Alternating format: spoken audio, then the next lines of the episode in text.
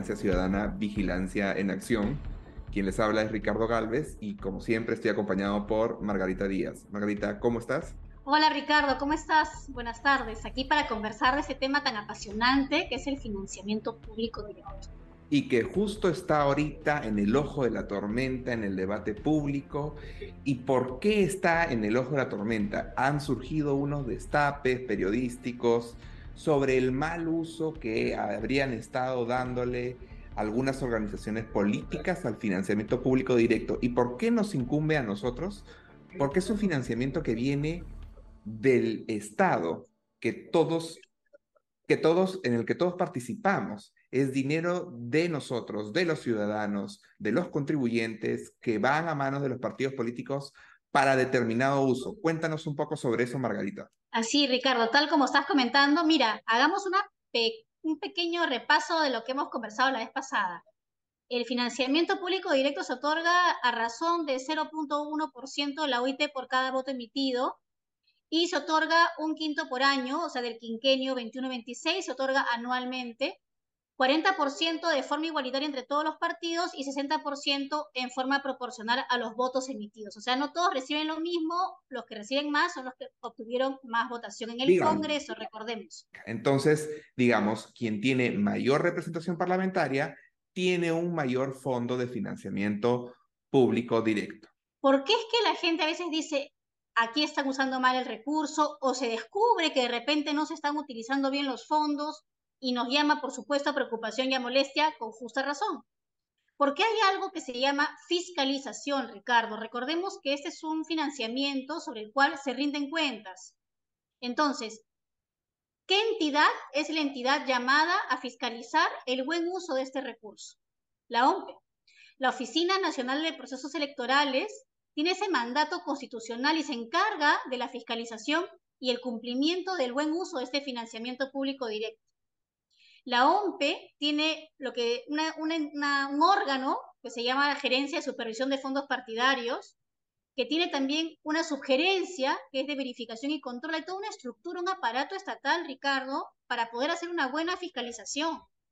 Entonces, los partidos, por ejemplo, tienen que presentar sus informes debidamente sustentados y documentados en formatos que aprueba la OMPE respecto de un cronograma de entrega de rendición de cuentas y acompañando los comprobantes de pago, ¿ya? Se supone que también tienen que eh, mostrar, por ejemplo, evidencia del cumplimiento de las actividades, pero recordemos, Ricardo, que muchas veces a nivel documental todo puede parecer perfecto, pero cuando vamos al lugar resulta que no lo es tanto. Entonces, uno de los temas creo que hay que mejorar es esta fiscalización por parte de la OMPE para que pueda tener una mayor injerencia en la comprobación de las actividades, más trabajo de campo para saber que realmente se están llevando a cabo las actividades. Por ejemplo, los partidos podrían avisar antes de sus capacitaciones. ¿Para qué? Para que un personal de la OMPE pueda acercarse y ver, no para quedarse en la capacitación porque no corresponde, pero sí para ver que efectivamente hay gente, está el pizarrón o está el ecran, que efectivamente es cierta la capacitación. Y también deben haber reglas, ¿no? Para la contratación, como en cualquier institución, los partidos políticos también deberían tener reglas para las contrataciones. Y siendo dinero público, valdría la pena mirar también, pegarle un ojito a la ley de contrataciones del Estado, a ver qué de esa ley puede ser útil, aunque este sea un régimen privado por parte de los partidos. Porque creo que es necesario que encontremos mecanismos para garantizar que efectivamente sabemos el destino y el uso de esos recursos. Pero ahí, por ejemplo, eh, un elector, un ciudadano te puede decir, no, mira, están utilizando mal mi dinero, ¿por qué lo voy a financiar? Mejor no financiemos. Y por otro lado, con tus argumentos, un partido político te puede agarrar y decir que me quieres empapelar más, me vas a complicar la vida más. Y en verdad, este enfoque, enfoque negativo tenemos que, creo, quitarlo de la mentalidad, porque uno, a ver, ciudadano, yo entiendo, están utilizando mal los fondos en algunos casos, pero eso no significa que la herramienta es mala, sino que o por desconocimiento o por tomar provecho, qué sé yo, o por falta de fiscalización, se está mal utilizando esta norma.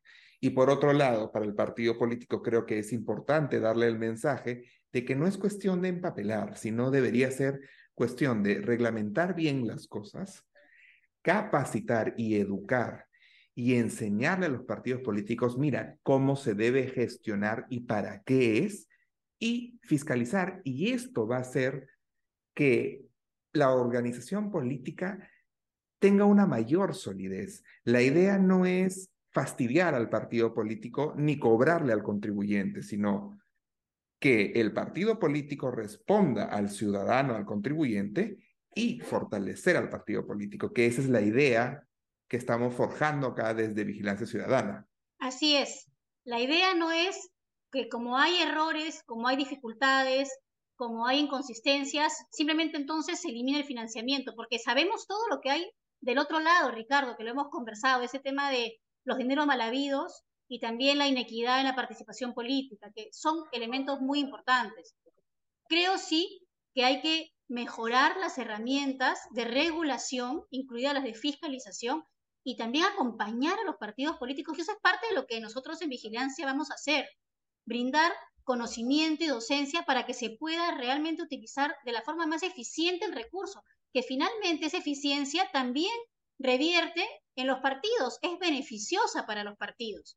Que sean eficientes les hace un bien a ellos mismos, y si a ellos les hace bien, nos hace bien a todas las ciudadanas y ciudadanos.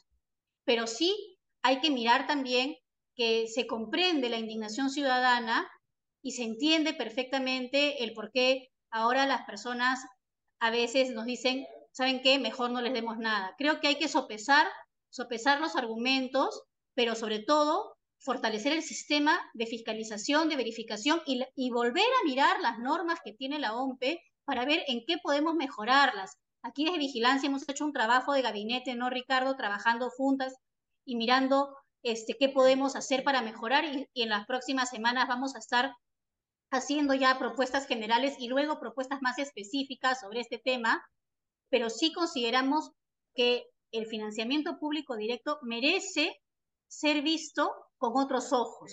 Y esos otros ojos también son los de la ciudadanía. Ricardo, la OMPE tiene una página web eh, que es Claridad, que es una, es una herramienta que está colgada en la página de la OMPE y que allí encontramos la rendición de cuentas de los partidos políticos y también encontramos los informes de técnicos de verificación y control. Entonces, cualquier persona puede ingresar a esa página y salvo aquellos datos reservados por, por, datos, por este, la ley de datos personales y, y cuestiones muy puntuales, toda la información es pública, está colgada y si no está colgada hay que pedir que se cuelgue y si no se ve hay que pedir que se coloque de forma visible porque esta información debe estar a disposición de toda la ciudadanía. Yo como ciudadana tengo derecho a saber si el partido de mi preferencia utiliza bien los fondos de financiamiento público directo o no. Y de repente cambio mi voto si es que veo que el partido eso te dice saca la vuelta a la norma. ¿no? Digamos, porque ahí estás viendo la capacidad de gestión del partido político y por lo que entiendo, creo, o sea, hemos dado un primer gran paso al buscar mitigar el impacto que tienen grupos de interés, que pueden ser grupos empresariales o organizaciones criminales, al financiar a partidos políticos, haciendo que el Estado, o sea, los ciudadanos, seamos los que financiamos a estas organizaciones y que éstas respondan a nosotros. Ese es un primer paso. Cuando uno hace una reforma, no necesariamente va a funcionar cual reloj suizo, sino que van a tener que hacerse ajustes y va a tener que verse en la realidad. Entonces, no porque hay una mala experiencia vamos a retroceder este primer paso, sino lo que tenemos que hacer es ver qué es lo que falta. Y por lo que entiendo de lo que tú me estás diciendo y por lo que hemos investigado, hay, hay dos temas que son principales. Uno es la educación. Tenemos que capacitar a los partidos políticos para que sepan cómo utilizar el financiamiento que reciben del Estado. Tenemos que educar también, tenemos que dar a conocer a la ciudadanía, oye, escúchame, tu voto sirve para esto y tú lo puedes fiscalizar. Entonces está esa labor. Y está la otra labor que es reglamentaria. Y muchos piensan, no, ay, sí hay que ponerle más trabas, hay que ponerle más esto, lo otro. No necesariamente así, y eso va a generar un caos. A ver, uno pone líneas amarillas en, en, el, en, la pavimentación para que no te estaciones y pone semáforos para poder controlar el tráfico, no para fastidiar al peatón o fastidiar al automóvil, sino para tener un orden. Y esto tiene que implementarse, mejorarse y ver según la realidad. Y es en las propuestas que me imagino Vigilancia Ciudadana pronto va a sorprender con algunas propuestas de mejora. Y estas no solamente se deben de debatir a manera legislativa y ver si se implementan o no, sino que se tienen que socializar. Y los partidos tienen que interiorizar, porque de nada te sirve pintar todo amarillo si nadie sabe qué significa eso. claro, efectivamente. La idea es hacer docencia política con este tema, que es un tema clave para nuestra democracia, y también hacer docencia política con la ciudadanía, porque es la ciudadanía la que va a corregir las malas conductas de los partidos políticos allí donde hubieren. Porque no hay peor castigo que no votar por alguien. Y la razón de ser de los partidos políticos es obtener votos, llegar al poder. Que esta sea una herramienta que la gente mire también cuando vaya a votar. A ver, ¿qué también utilizaron los fondos que les dieron de nuestros impuestos, de todos los peruanos? Ah, mi partido fue un partido consciente, lo hizo correctamente. Ah, no, mi partido no, yo quería votar por ellos, pero mira, han mentido, ya no voto por ellos. Entonces, que sea también un elemento en la mesa al momento que la ciudadanía pueda decidir su voto, Ricardo. Creo que esa es una forma de promover también que los partidos políticos se sinceren hacia adentro y hacia afuera, ¿no? Sí, y mira, te dice bastante de cómo manejan sus asuntos. O sea, a ver, son políticos, aspiran a tener una cuota de poder, manejar grandes presupuestos del Estado. Ok, lo quieres hacer, cuando tuviste un pequeño presupuesto que era para X, Y o Z, ¿qué hiciste? ¿Contrataste a tus amigos? ¿Contrataste empresas fantasmas? ¿No lo utilizaste correctamente? ¿Lo dejaste pasar? ¿Lo tuviste que devolver porque no lo gastaste?